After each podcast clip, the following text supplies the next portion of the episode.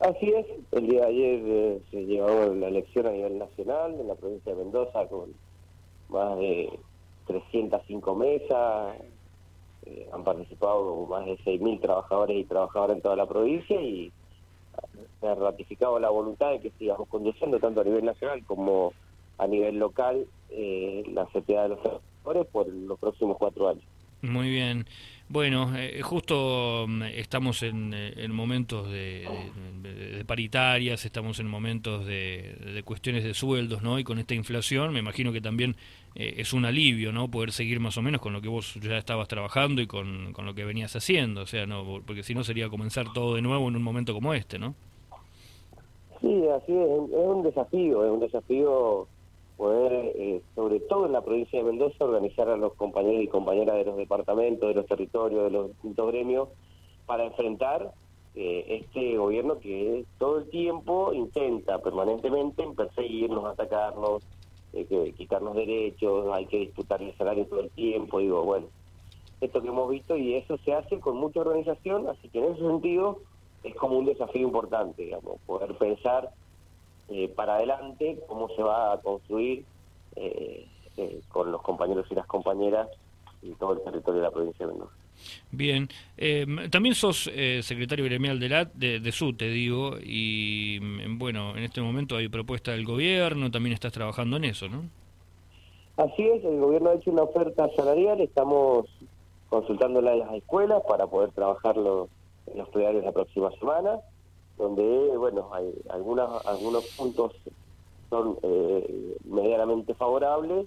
Es una propuesta que, claramente no resuelve el problema estructural que tenemos de los salarios y en ese sentido eh, es algo que, tenemos que darnos una estrategia permanentemente para empezar, para recuperar lo que hemos perdido en, el, en este gobierno, sobre todo el año 2020, que es un año que no tuvimos aumento salarial y eso se nota porque nuestra base de cálculo sigue siendo poco, el salario sigue siendo una de las provincias de los salarios más bajos del país y, eso el gobierno de la provincia lo sigue negando. Digamos, nosotros insistimos en el ámbito de la paritaria poder resolver la deuda que tiene el gobierno de la provincia para con los trabajadores, los médicos, los enfermeros, los docentes, los senadores, los trabajadores del sector público, y el gobierno se niega a resolver eh, esa situación. Así que en ese sentido tenemos una, una, una en contra y una a favor. A favor es que tenemos una propuesta salarial que en el año va a, va a superar el 92-93% de, de aumento y eso es importante porque en algunos casos vamos a ganarle a la inflación, en otros vamos a empatar y en otros seguramente estaremos un par de puntos por debajo. Pero para nosotros es importante no haber perdido, digamos, la primera vez que no se pierde como se venía perdiendo eh, el salario respecto al, proceso inflacionario. Bien, estamos hablando con Gustavo Correa, eh, secretario gremial de SUTE, pero también al frente de la CTA Mendoza. Eh, volviendo a lo de CTA, Gustavo, ¿a qué atribuís este, este gran alto porcentaje ¿no? que los ha votado, tanto a nivel nacional como, como aquí a nivel provincial? El oficialismo ganó ampliamente, ¿no? Ustedes obtuvieron el 93% de los votos. Mira, creo que tiene que ver con, con lo que hemos hecho en los departamentos, con lo que se ha logrado construir. Es muy territorial la central de trabajadores, tenemos secretarios y secretarias generales en todos los departamentos, comisiones directivas en todos los departamentos y eso hace que tengamos una, una capilaridad importante, ¿no? Digamos, que podamos eh, tener una territorialidad importante que nos permite eh, mm, tener una movilización territorial que, que se ramifica por todo el territorio y eso hace que, tengamos este porcentaje. Para mí tiene que ver con eso. Y después con la coherencia.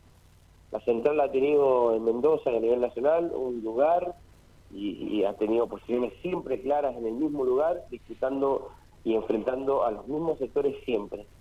Porque eh, lo que nosotros realizamos y es a lo que nos debemos es a la organización de nuestros compañeros y compañeras en el territorio y a representar eh, sectores que a veces necesitan de una articulación para poder armar un merendero, para poder tener un club, para poder eh, tener una escuelita de fútbol. Digo, estas cosas también tienen que ver con, nuestra central, así que en ese sentido, muy contentos porque ratificamos eso, ¿no? Y después el, porcentaje me parece, sobre todo, por sobre todo con la coherencia.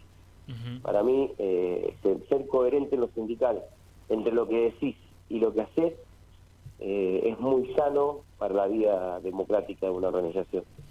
Eh, Gustavo, vos recién nombrabas la diferencia que hay de sueldos eh, en Mendoza con otros lugares. ¿Tenés más o menos algún número como para graficarnos, para, para también poner en, constancia a la gente? Porque eh, a veces lo, escuchamos, lo hablamos o lo pensamos, o lo dicen justamente los trabajadores, pero eh, no sé, te doy el ejemplo de, del hospital Shestakov. hace poco hubo una, mm, una, una mañana en la cual hubo una gran revolución allí. Bueno, vos estabas eh, seguramente estás al tanto, y, y, apareció prácticamente como que no hubiera pasado nada, ¿no? A través de los medios, como si no hubiera sucedido. Por eso te digo, ¿no? A veces es cuando lo dice el trabajador o parte del sindicato, eh, hay una gran parte de la sociedad que lo toma como que es extorsivo, como que no es cierto pero eh, si nos salimos un poco de, la bandería política o del color o lo que sea y nos ponemos en el lugar del trabajador, hay una diferencia importante, ¿no? Lo dicen los trabajadores, no lo dice un periodista o quien sea, ¿no? Bueno, nosotros, eh, claro, primero que la visibilidad que, hay que tener, hay que, digamos, es difícil a veces en eso que digo, generalmente se intenta tapar con, con el dedo lo que sucede en el territorio y en las demandas de los sectores.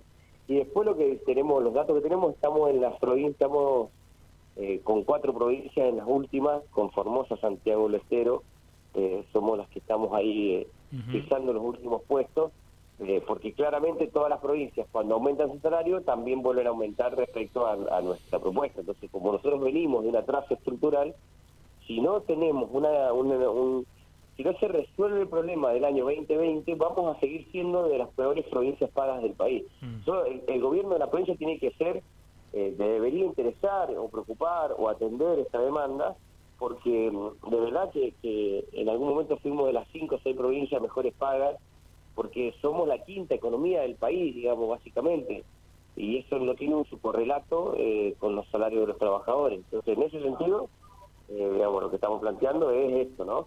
Volver a ese pelotón de provincias donde estábamos entre los primeros para recuperar nuestro poder adquisitivo y darnos una, tarea para, para poder mejorar nuestro salario. Bien, Gustavo, te agradezco por tu tiempo, no sé si quieres comentar algo más.